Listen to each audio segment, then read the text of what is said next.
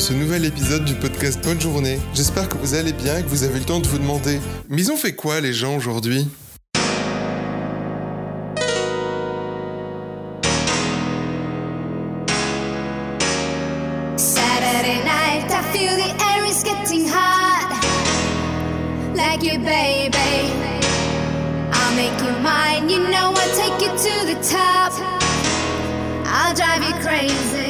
Lise, j'ai 22 ans. Alors je sais que quand on se présente, on est censé dire voilà, je fais ça dans la vie et tout. Moi, ce qui se passe en fait, c'est que j'ai toujours entre guillemets honte de me présenter comme ça. Pas parce que j'ai honte de moi, pas du tout. Mais c'est parce qu'en fait, en termes de euh, tout ce qui est cursus scolaire, etc., je suis en école de commerce. Mais littéralement, ma personnalité et ma vie n'ont rien à voir avec l'école de commerce. Vraiment, je, je n'ai rien à faire dans ce milieu-là. Du coup, je suis obligée de préciser en permanence. Alors en fait, je suis une personne un peu créative, j'aime bien la musique, tu vois, je veux bosser dans la musique et tout. Donc voilà, je Lise 22 ans créative, en gros. Mais ouais, non, du coup, euh, je, je suis obsédée par euh, la musique. Je pense que j'ai toujours eu un peu cette sensibilité-là. euh, Enfin, je sais pas, depuis très jeune et tout. Et depuis que j'ai pris un compte Spotify en 2014, j'ai trouvé euh, un truc qui m'a rendue vraiment heureuse. C'est le fait de pouvoir faire des playlists en permanence. C'est d'avoir accès euh, à genre une infinité de, de musiques différentes. Donc euh, voilà, je passe ma vie à écouter de la musique, en gros. Qu'as-tu fait aujourd'hui? Aujourd'hui, techniquement, enfin ce week-end, c'est mon dernier week-end à Paris avant que je parte aux États-Unis. Et du coup, je m'étais mise en tête de genre vraiment faire des trucs de ouf pour mon dernier week-end à Paris. Je m'étais dit, vas-y, je vais sortir, faire des trucs, tu vois, faire plein de trucs qui me font kiffer et tout. Au final, je me suis levée ce matin euh, beaucoup trop tard par rapport à ce que j'avais prévu, genre à 10h du mat, tu vois. Ce qui, en soi, quand tu veux profiter de ta journée dans une ville, c'est pas ouf, parce que t'as déjà un peu perdu ta matinée. Je me suis levée à 10h et en fait, je voulais me chauffer absolument pour aller skater. Parce qu'en gros, euh, les potes que j'avais à Paris, c'est des gens que j'ai rencontrés grâce au skate. Et du coup, je m'étais dit, bah venez, petite retrouvaille et tout machin pour euh, mon dernier week-end, ça va être génial. En fait, ce qui s'est passé, c'est qu'aujourd'hui, bah, il fait gris, il pleut, tu vois, enfin, c'est vraiment euh, les pires conditions pour skater. Et du coup, bah, je me suis motivée toute seule, parce que personne n'avait envie de sortir, etc. Machin. Je suis allée en skatepark toute seule, euh, pas très loin de chez moi, euh, à Porte de Vanves, si ça parlait à des gens. Du coup, c'était un peu chiant, parce que c'était un peu mouillé partout. Enfin, en soi, tu vois, j'étais presque seule dans le skatepark, donc je pouvais un peu faire ce que je voulais. Mais en même temps, il pleuvait, et genre c'était tout mouillé, du coup, j'étais en mode bon, pas ouf, tu vois. En fait, si tu veux, c'est un peu euh, la journée où j'avais vraiment plein d'attentes, plein de machins et tout. Et au final, au moment où je la vis, je suis en mode ouais, en fait, je... au début, j'étais un peu triste, mais j'ai dit bon, bah, je m'adapte, tu vois. Genre, ah, je vais aller skater, il pleut. Bon, tant pis. Genre, ah, je vais voir mes potes, et en fait, personne n'est chaud. Bah, j'y vais seule, tu vois.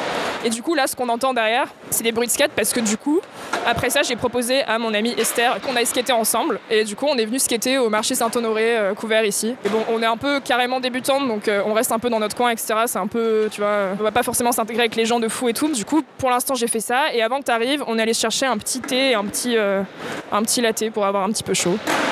Tu te sens pas intégré parce que t'as l'impression que t'as pas le niveau par rapport aux autres? Non, en fait, c'est plus. euh, T'as ce truc où en fait tout le monde doit débuter forcément quelque part. Je sais très bien que la communauté skate, c'est une communauté qui est hyper bienveillante, surtout quand t'es une meuf, parce qu'il y a tellement peu de meufs dans ce milieu que quand ils voient une meuf qui essaie vraiment, qui veut vraiment s'y mettre et qui, tu vois, veut vraiment apprendre des tricks, des trucs comme ça et tout, je suis sûre que là, je un gars, je lui fais ouais, excuse-moi, tu pourrais me donner quelques conseils pour le holly, mais il sera, euh, j'imagine, trop refait de m'aider, tu vois. C'est un peu la mentalité, donc euh, je me fais pas trop de soucis à ce niveau-là. Mais euh, t'as un peu les blocages intérieurs. C'est un truc que j'ai pas précisé aussi, mais en fait, je suis beaucoup, euh, j'ai beaucoup d'anxiété. Et par exemple, ce matin, quand je me suis levée, genre le truc qui m'a vraiment, enfin, j'ai mis du temps à me décider sur ce que j'allais faire seule, justement parce que j'ai des blocages euh, assez fous à cause de l'anxiété, où je vais genre ruminer des trucs dans ma tête et avoir des blocages, des machins et tout. Et c'est un truc qui m'arrive souvent, enfin souvent. Les peu de fois où je me suis ramenée toute seule en skatepark, pareil, j'ai un blocage de euh, non mais là il faut vraiment que j'aille dans mon coin faire mes trucs et tout. Alors qu'en vrai, euh, tu parles aux gens, euh, tout le monde est super chill, tout le monde est super bienveillant, mais t'as toujours ce truc de euh, d'anxiété en fait. C'est un truc irrationnel où même si tous les paramètres autour te montrent que ça va bien se passer, toujours une petite voix dans ta tête qui fait non mais en vrai il y a un danger. Je sais pas où est le danger mais il y a un danger, tu vois. Donc je pense que c'est la raison principale pour laquelle je suis pas ultra euh, aller voir les gens naturellement machin et tout, c'est parce que ça me bloque un peu. Mais en soi, je sais que dès que j'ai un petit feu vert de ah ok il y a moyen que j'ai une petite interaction et que machin et tout, tu vois, genre euh, ça se débloque complet et voilà. Et du coup moi ce qui me débloque, c'est de venir avec des gens. Quand je sais que j'ai une personne et que j'ai une sorte de safe space ou de safe person, je sais pas comment on dit, je suis en mode mais je peux tout faire en fait dans ma vie parce que j'ai une personne bienveillante à mes côtés qui va juste m'accompagner où je vais et c'est cool, tu vois. Je pense vraiment que hum, les blocages comme ça de pas oser tester un truc nouveau, genre euh, une fois que t'as des gens à tes côtés, tu vois, pour tester, bah enfin moi je sais qu'en tout cas c'est un, un truc qui me débloque de ouf, toi. Tu disais que t'avais prévu des trucs et que finalement euh, t'as pas fait grand chose et t'es juste venu skater. C'était une bonne journée? Même s'il faisait gris? En vrai, ouais. Justement parce que j'ai réussi à dépasser ma peur d'aller me, me ramener seule en skatepark.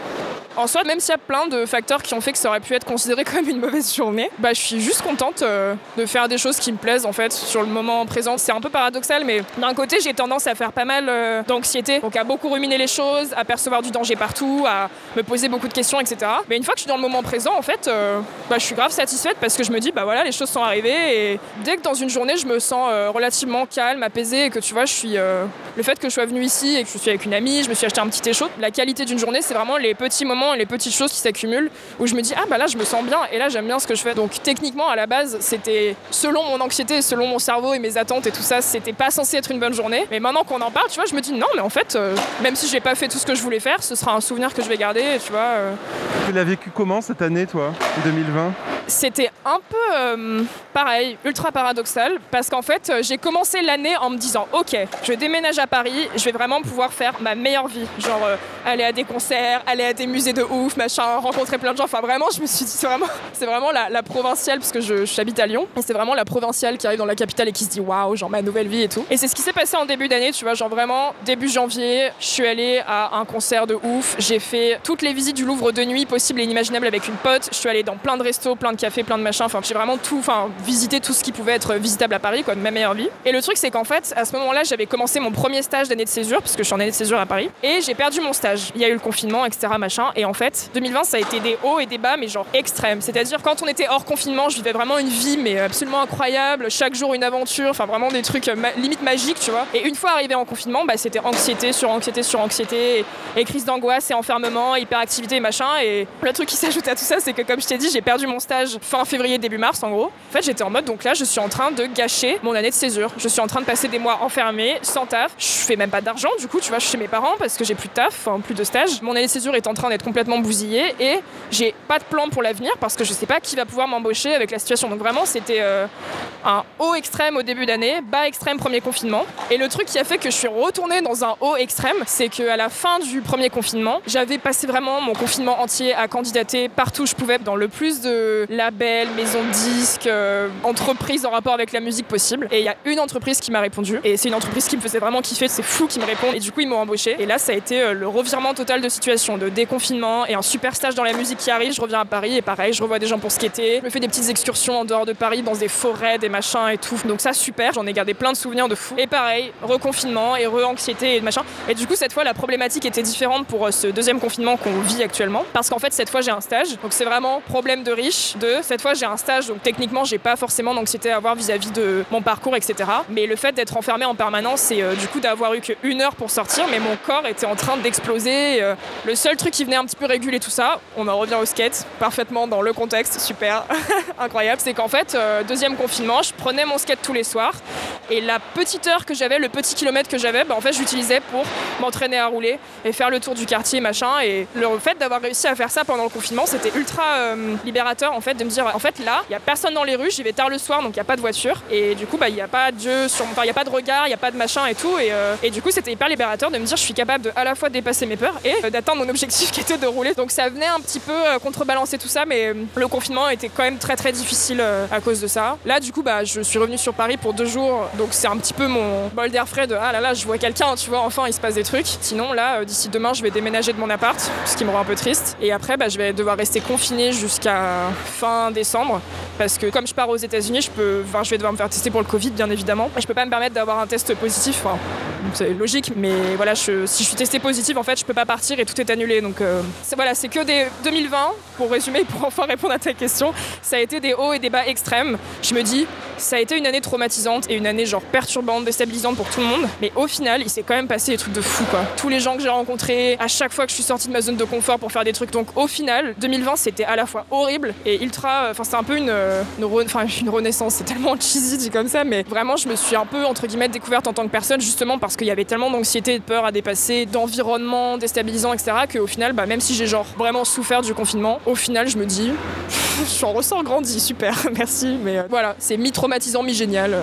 2021, tu l'attaques comment du coup? Bah du coup je pars le 9 janvier en Caroline du Nord donc ça va être pareil un énorme saut dans l'inconnu donc là on passe vraiment au level au-dessus c'est à dire que je pars seule aux États-Unis l'autre bout du monde en plein Covid-19 parce que les potes qui devaient partir avec moi m'ont lâché donc euh, je pars seule sans voiture et sans permis sachant qu'aux États-Unis là-bas ils vivent vraiment avec leur voiture et que en gros, ce que tu fais en 15 minutes de voiture, tu le fais en une heure de bus, donc ça va être sympa. Mais pour le mieux, parce que je vais passer 4 mois à étudier aux États-Unis malgré la crise sanitaire et tout. Enfin, je vais avoir quelques cours à distance, etc. Mais ça va être, euh, ça va être fou. Voilà, je vais rencontrer plein de gens nouveaux, vivre plein de nouvelles expériences et Trop bien. ouais, franchement, euh, maintenant je peux dire ouais, ça va être trop bien. Je pense que tu m'aurais posé la question il y a un mois et demi, je t'aurais fait ah franchement euh, c'est chaud. hein. Mais là, euh, là c'est, là c'est très cool. Qu'est-ce que c'est pour toi une journée idéale? J'adore cette question. Euh, en fait, pour moi, une journée idéale, c'est une journée dans laquelle je fais que des trucs qui me font kiffer. Du coup, j'ai pas genre une sorte de template de journée idéale, tu vois. Je me dis, ok, donc je me lève le matin et je vais faire du yoga au lever de soleil, machin et tout. Pour moi, une journée idéale, c'est vraiment la journée où j'ai prévu des trucs qui me font kiffer. Entre temps, il y a des trucs imprévus qui arrivent et qui me font kiffer et c'est trop bien. Une journée idéale, tu vois, il peut autant y avoir euh, une session de skate et ensuite un petit thé euh, comme j'ai fait aujourd'hui que me lever à 6h du matin pour faire du yoga et ensuite partir en randonnée dans la montagne. Enfin, tu vois, j'en sais rien. Mais moi, tant qu'il se passe des trucs qui me rendent vraiment profondément genre contente d'être là, tu vois, malgré tout ce qui se passe, genre contente d'être en vie et tout. Et le truc, c'est que je sais qu'une journée a été vraiment très très cool si je m'en souviens vraiment, tu vois. Genre, je me dis, ah, mais bien sûr, mais ce jour-là, j'étais partie en forêt avec une pote et machin et tout. Et, et vraiment, je pense que, enfin, mon. Ma philosophie de vie, entre guillemets, même si c'est genre vraiment, euh, waouh, ultra pompeux, mais euh, enfin, la manière dont j'aime bien voir les choses, c'est de me dire, je vais essayer dans ma vie d'avoir le plus de journées idéales possible, tant que j'en ai la capacité, tu vois. Parce qu'évidemment, parfois, t'as des trucs qui sont hors de ton contrôle, parce que t'as des problèmes, des machins et tout, enfin, tu vois, tu dois faire avec et c'est pas ouf. Mais tant que j'ai la capacité de me dire, non, mais attends, je suis mobile, je peux utiliser tout mon corps pour faire des trucs, c'est génial, euh, j'ai un petit peu d'argent, j'ai des potes, j'ai machin, enfin, tu vois, c'est. Donc pour moi, une journée idéale, c'est vraiment le, la journée où je vais faire que des trucs où je me sens 100% aligné avec moi-même. Après, si tu veux un mini template de, ok, mais concrètement, qu'est-ce que tu ferais? Je pense que je me lèverais très très tôt le matin, vers genre 5 ou 6 heures, pour aller regarder un lever de soleil. Je pense que j'aurais ma petite routine matinale qui me fait me sentir très bien et qui, pour le coup, est très efficace contre anxiété, hyperactivité et tout. Tu vois, c'est tout ce qui est méditation, yoga. Enfin, c'est des trucs évidemment super euh, clichés bobo et tout, mais ça marche vraiment. Donc pourquoi s'en priver? Dans la matinée, si j'étais riche, j'irais me faire peut-être tatouer, je sais pas, un truc comme ça, tu vois, genre tranquille. Le midi, je pense que j'irais dans un. Enfin, vraiment, on part du principe que tout est possible. Le midi, je pense que j'irais dans un super resto vegan avec euh, des potes et tout. Enfin, tu vois, pour, euh, pas, manger des burgers, des pizzas, j'en sais rien, mais juste un truc qui me fait kiffer. L'après, je pense que j'irais skater en skatepark si on part du principe qu'il fait super beau. Le soir, on pourrait aller prendre un verre tous ensemble, aller manger et puis ensuite aller se mettre, je sais pas, au. au- Attends, c'est Montmartre ou Sacré-Cœur Où il y a une. les euh, deux. C'est ouais, la même chose, c'est le même endroit. Le Sacré-Cœur est, à Montmartre. Vraiment provincial, totalement. J'adore. Donc, et tu vois, après, tu te poses et tu euh, parles à tes potes jusqu'à 1h du matin à Montmartre, posé avec, je sais pas, des boissons, des trucs. Enfin, tu vois. euh. Donc, je pense qu'en gros, ce serait un bon mélange entre des trucs seuls qui me font du bien, qui sont un peu self-care, et des trucs avec euh, des potes et d'être bien entouré et tout. euh. Mais Merci beaucoup pour ce moment. Ouais, écoute, Est-ce- merci pour est-ce toi, que tu as un c'était- mot de la fin? Un mot de la fin, c'est euh, ici et maintenant. Voilà, il faut être ici et maintenant, c'est le plus important. Are you ready to be liberated? On this inside city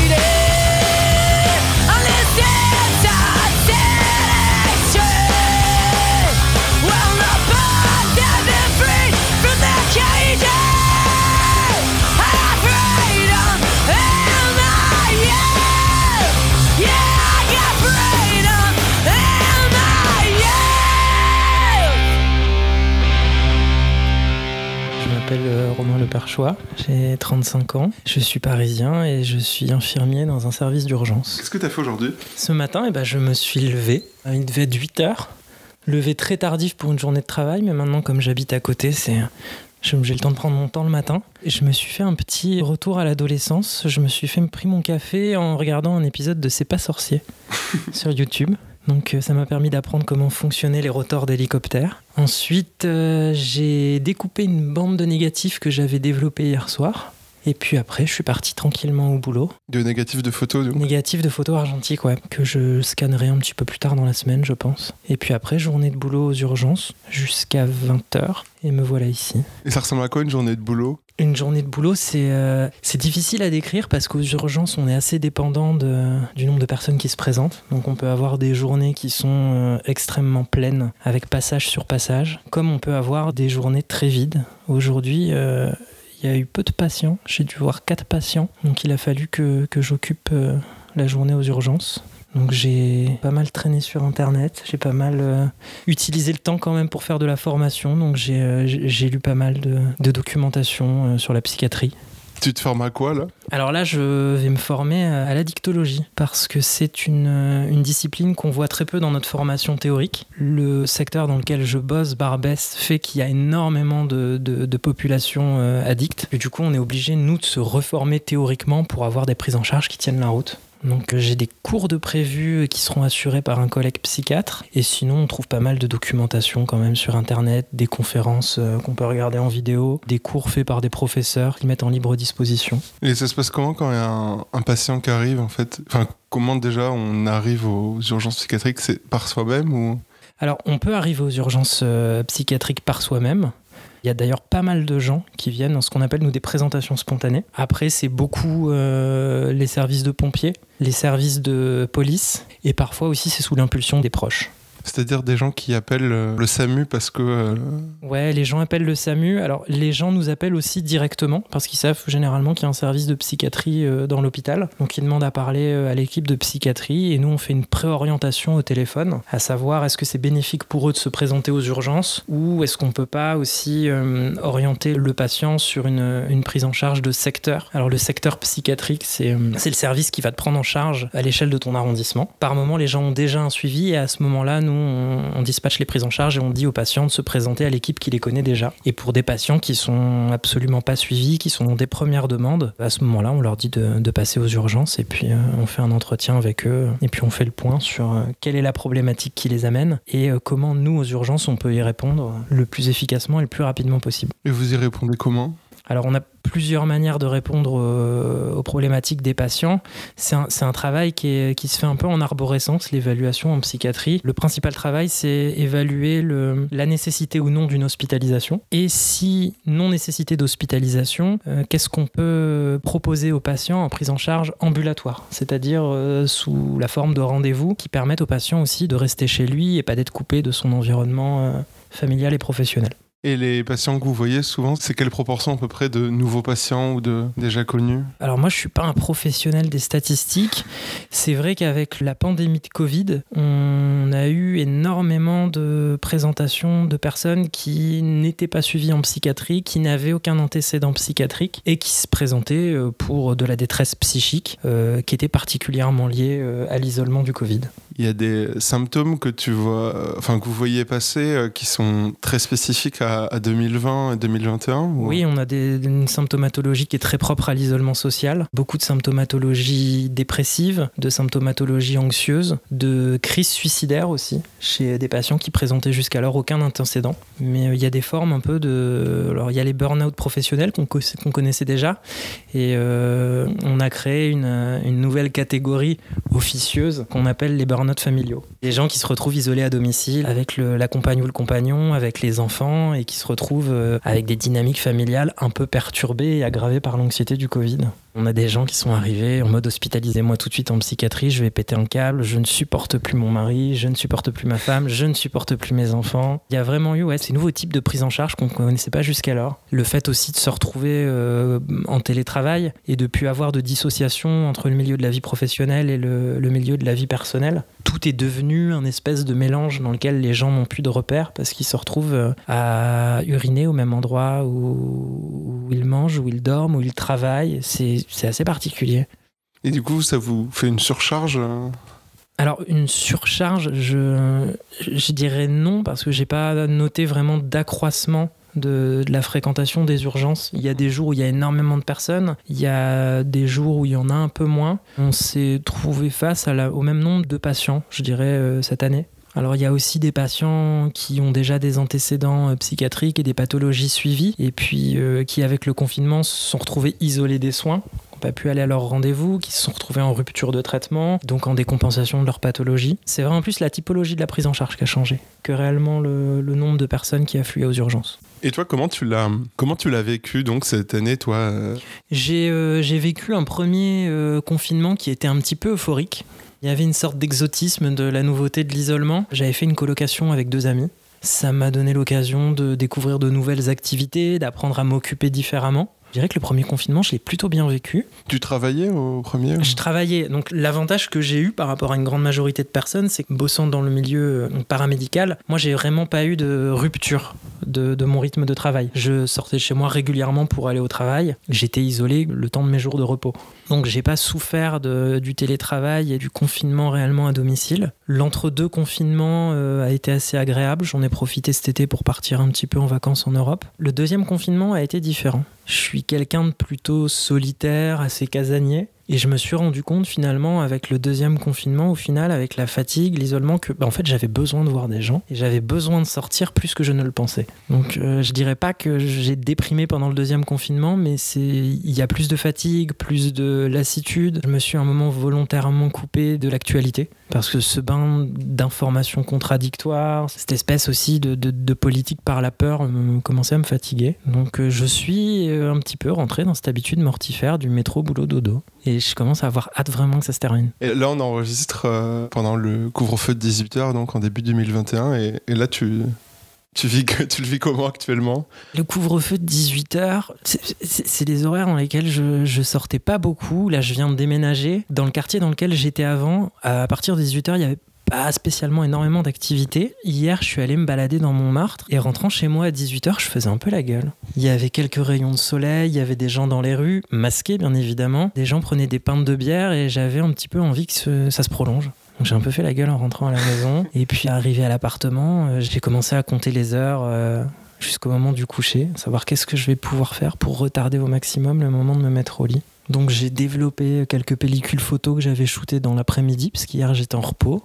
J'ai pas mal téléphoné euh, à mes proches, ce que je faisais peu avant. Je téléphonais très peu à la famille, et là je découvre euh, que je prends du plaisir à rester euh, une heure, une heure et demie au téléphone. Et puis après, comme tout le monde, j'ai rejoint mon, mon copain Netflix sous la couette. Est-ce que tu as ce truc de. Des fois, quand, quand je vois des gens, maintenant, je sais plus quoi raconter parce que j'ai l'impression qu'il se passe plus rien dans ma vie. Enfin, tu vois, il n'y a pas de. Ouais, j'ai un peu ce truc. Et je, je me rends compte finalement que les interactions sociales, c'est un entraînement quotidien. Et que en étant en perte d'interaction sociale, on est en perte de cet entraînement. Et on a du mal finalement peut-être à rentrer spontanément en contact avec les gens. Et tout me paraît compliqué. Ne serait-ce qu'aller retirer un colis dans, dans un espace relais, rentrer en interaction avec des gens que je connais pas, ça devient compliqué. En plus, ton boulot, c'est rentrer en interaction avec des gens que tu connais pas par définition. Ouais, c'est une interaction, c'est assez particulier hein, la manière dont je considère mon travail. J'endosse un rôle en fait. Finalement, même si on y met toujours de, de soi, c'est euh, c'est ma fonction, c'est l'infirmier qui rentre en interaction. Des interactions qui sont conditionnées par la souffrance psychique aussi, mais euh, le simple fait de ouais de dire salut à des potes, euh, de les croiser dans la rue, c'est exotique, c'est une forme d'inconnu et je sais pas trop, euh, je sais pas trop comment me comporter. Genre je vais croiser quelqu'un, j'ai 5 minutes dans la rue, je fais quoi de ces 5 minutes? Qu'est-ce que je lui pose comme question, sachant qu'on va avoir un temps limité? Je parle de moi, je parle de lui, est-ce que je le questionne suffisamment sur comment lui vit le confinement ou ce qu'il fait de sa vie? Les fois où je rentre à la maison après avoir croisé des potes, j'ai toujours un espèce de petit sentiment de culpabilité, de me dire est-ce que j'étais pas un peu auto-centré, est-ce que j'ai pas oublié un petit peu de lui demander comment il allait ou de le questionner sur un truc dont il m'avait parlé avant? Mais euh, je me dis qu'avec l'été euh, et peut-être l'allègement des mesures, euh, le réentraînement va se faire et la dynamique va revenir. J'espère vraiment qu'avec l'augmentation des vaccinations, l'approche des beaux jours, on va nous donner quand même un petit peu d'ouverture d'horizon. Tu vois ça comment, toi, l'année 2021 Naturellement, je suis pas quelqu'un qui me projette énormément. Je suis un peu en mode jour le jour. Je sais pas comment je vois l'année euh, 2021. Ça fait naître bizarrement du positivisme et de l'espoir. Je pense à l'été, je pense à la chaleur, je pense aux gens dans les rues de Paris. Je me dis qu'il va y avoir un allègement. Je ne sais pas si ce sera le cas, mais je j'y crois. Il faut qu'on soit plusieurs à y croire d'ailleurs. J'ai pas demandé si c'était une bonne journée aujourd'hui Aujourd'hui, c'était plutôt une bonne journée. Ça a permis de faire une deuxième rencontre d'une personne que je connaissais déjà, qui est la psychiatre avec qui je bossais aujourd'hui, que j'ai rencontrée quand elle commençait son internat il y a plusieurs années. On s'est retrouvés du coup euh, en binôme aujourd'hui à partager 12 heures de notre temps. Donc forcément, tu sors des sentiers battus des discussions professionnelles. Et on a terminé euh, par regarder des talk shows américains et anglais sur YouTube, à faire du Google Images euh, d'acteurs et d'actrices qu'on aimait bien ou qu'on n'aimait pas, et à avoir des discussions un peu superficielles mais qui faisaient du bien. Attends, tu fais des journées de 12 heures au travail? Ouais, les postes paramédicaux aux urgences psychiatriques, en tout cas dans notre équipe, sont organisés en 12 heures. On fait du 8h-20h, ce qui nous permet d'avoir quand même beaucoup d'amplitude de repos dans la semaine et de pouvoir organiser quand même son temps libre. Quand on pouvait l'organiser. Quand il y avait du temps libre. Du coup, tu fais deux jours et demi par semaine en fait? Je fais du, des séances de soit deux jours de travail, soit trois jours d'affilée, avec des séances de repos qui vont de deux à trois jours. Et comment on sort de trois jours à- d'affilée à 12 heures? C'est assez particulier. euh, J'ai des journées d'énorme fatigue dans lesquelles je vraiment je suis pas disponible psychiquement pour personne. Euh, Pour ma copine, pour mes proches, parce que euh, je vais avoir une prise en charge difficile avec euh, quelque chose qui m'aura posé problème moralement, problème éthiquement et qui m'aura fatigué. Et je vais avoir, à contrario, des journées très très pleines où j'aurai pas eu de temps pour me poser et où je vais ressortir assez excité, assez énergique, avec la difficulté à me poser chez moi, à couper avec le rythme du travail. T'as souvent des problèmes éthiques ou moraux dans ton travail? Des problèmes éthiques, non. J'ai des, des problèmes, euh, des problèmes moraux, euh, oui, mais ça fait partie du boulot. On est habitué à avoir des cas de conscience. On est, enfin, je dis on, je sais pas, je parle, je vais pas parler de manière empirique pour tous mes collègues, mais je suis habitué à avoir des, des cas de conscience. Je suis habitué à me réveiller la nuit, à penser à une prise en charge, euh, à me poser la question de est-ce que j'ai pris la bonne décision avec mon collègue ou est-ce qu'on s'est pas trompé, est-ce que ça va pas être délétère pour la personne, est-ce que on a su entendre le, le vrai message que voulait nous apporter la personne? Ou est-ce qu'on s'est pas planté et concentré sur autre chose mais c'est des choses avec le temps que j'apprends un petit peu à apprivoiser et qui me posent moins de soucis que quand j'étais plus jeune. De toute manière, ma philosophie au travail, c'est travailler sérieusement sans me prendre au sérieux. Je sais que de toute manière, je ne guérirai pas les gens. Je proposerai forcément que des solutions palliatives ou de l'accompagnement et qu'il n'y a pas de solution toute faite, que ce sont des, en psychiatrie des situations qui se décantent sur plusieurs années.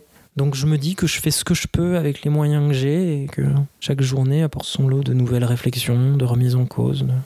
Mais je suis plus apaisé que quand j'étais vraiment très très jeune, que je venais d'être diplômé, que j'avais 23-24 ans et que j'avais euh, cette obligation morale de, de réussir et de sauver et de guérir. Je rentrais au travail extrêmement frustré. Maintenant, j'apprends, alors je sais pas si c'est la maturité professionnelle ou si c'est aussi la maturité un peu avec l'âge qui fait ça, j'apprends à me dire, bah on, on fait ce qu'on peut pour accompagner les gens et c'est déjà pas mal. Est-ce que toi, t'es suivi du coup par un ou une psy?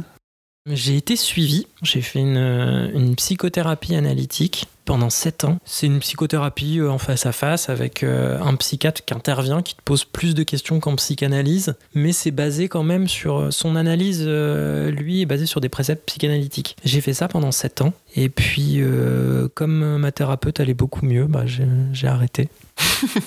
Bizarrement, j'ai arrêté pendant le premier confinement et j'ai fait ce que font beaucoup de patients en psychothérapie. J'ai pas repris rendez-vous et j'ai jamais prévenu que, que j'arrêtais et je traîne cette culpabilité depuis et j'ose pas rappeler pour dire que je viens plus.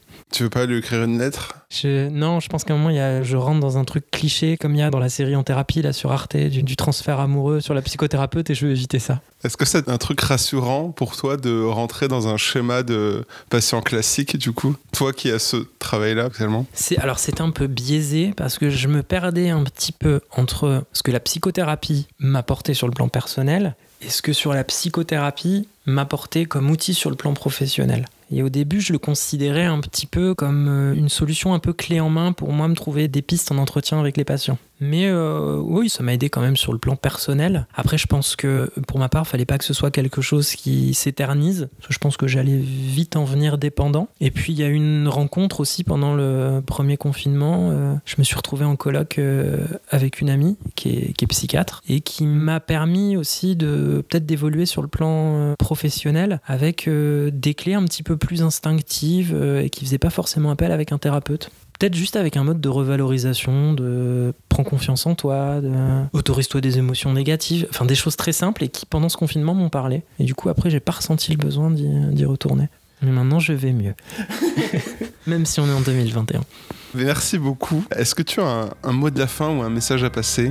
Il y en a un qui me fait beaucoup rire, que je mettais souvent en, en statut sur les messageries, c'est, euh, et qui me fait beaucoup penser euh, en ce moment, c'est en raison d'indifférence générale de Marie Nulet. À cause de l'indifférence générale, demain n'aura pas lieu et c'est peut-être pas plus mal. À cause de l'indifférence générale, demain n'aura pas lieu et c'est peut-être pas plus mal. Peine perdue et bout de ficelle, société en plastique, entre erreur et excès de zèle, ça creuse des trous au mastic. Bienvenue au début de ce siècle et à son peuple archaïque, en pleine crise existentielle. Hashtag rictus sarcastique, ah ça craque sous la dent, y a des grains de sable dans le rouage, le mécanisme sans dommage. Sortez-vous de là-dedans, car moi je m'en branle et j'attends la prochaine bombe et son nuage. Faut bien des projets d'avenir pour aller de l'avant. Toujours une pointe d'ironie dans ce que je pense vraiment. Toujours à côté de la plaque quasi volontairement, car le monde tourne à l'envers et on s'inspire de l'endroit. Alors pourquoi ne pas en rire puisque nous sommes déjà morts? Y a de la fuite dans les idées pendant que les banquiers s'effondrent. Quand les déserts seront gelés, on pourra enfin se détendre. Après nous, déluge comme si c'était devenu normal. Donc demain n'aura pas lieu et c'est peut-être pas plus mal. Et euh, qu'est-ce que c'est pour toi une journée idéale? Putain, c'est fou parce qu'on en a littéralement parlé avec une pote pendant le confinement. En fait, on a joué à un jeu de cartes, je sais pas si tu connais, mais ça s'appelle euh, We're Not Really Strangers. Et en gros, c'est un jeu de cartes sur lequel tu as trois niveaux et tu as des questions pour mieux apprendre à connaître une personne. Et il y a exactement cette question dedans. Donc, euh, je vais, je vais pas répéter mot pour mot ce que j'ai dit, mais on a eu un débat assez intéressant et on était à peu près d'accord.